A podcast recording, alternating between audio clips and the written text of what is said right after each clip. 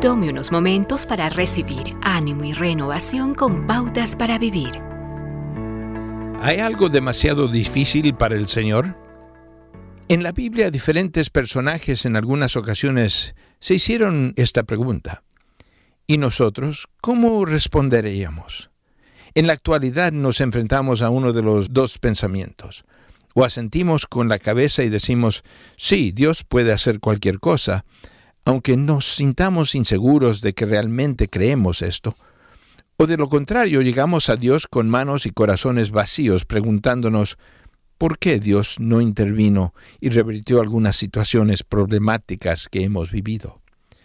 Por un momento miremos a Dios a través de los ojos del apóstol Pablo. Primero, él dijo que Dios es capaz. A primera vista, el verbo ser capaz parece incompleto, tiene que complementarse con algo. Usted dice, mi compañía es capaz de competir, o esa persona es capaz de cumplir su palabra.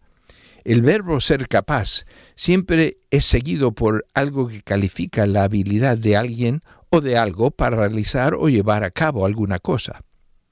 Sin embargo, Pablo estaba haciendo hincapié en la suficiencia y autoridad de Dios mismo a diferencia de nosotros, Dios no está sujeto o restringido por el tiempo, el espacio y otras limitaciones humanas como la geografía y el espacio.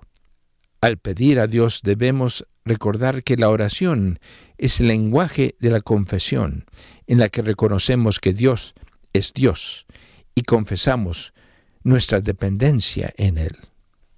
Sí, es cierto que la Biblia nos da parámetros de cómo orar y nos enseña cómo responde Dios, pero nos invita reiteradamente a confiar en Él, a pedir en gran medida para que nuestra alegría sea plena.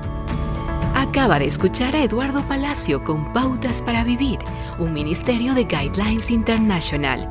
Permita que esta estación de radio sepa cómo el programa le ha ayudado. Acompáñenos en la próxima emisión de Pautas para Vivir. Gracias por su sintonía.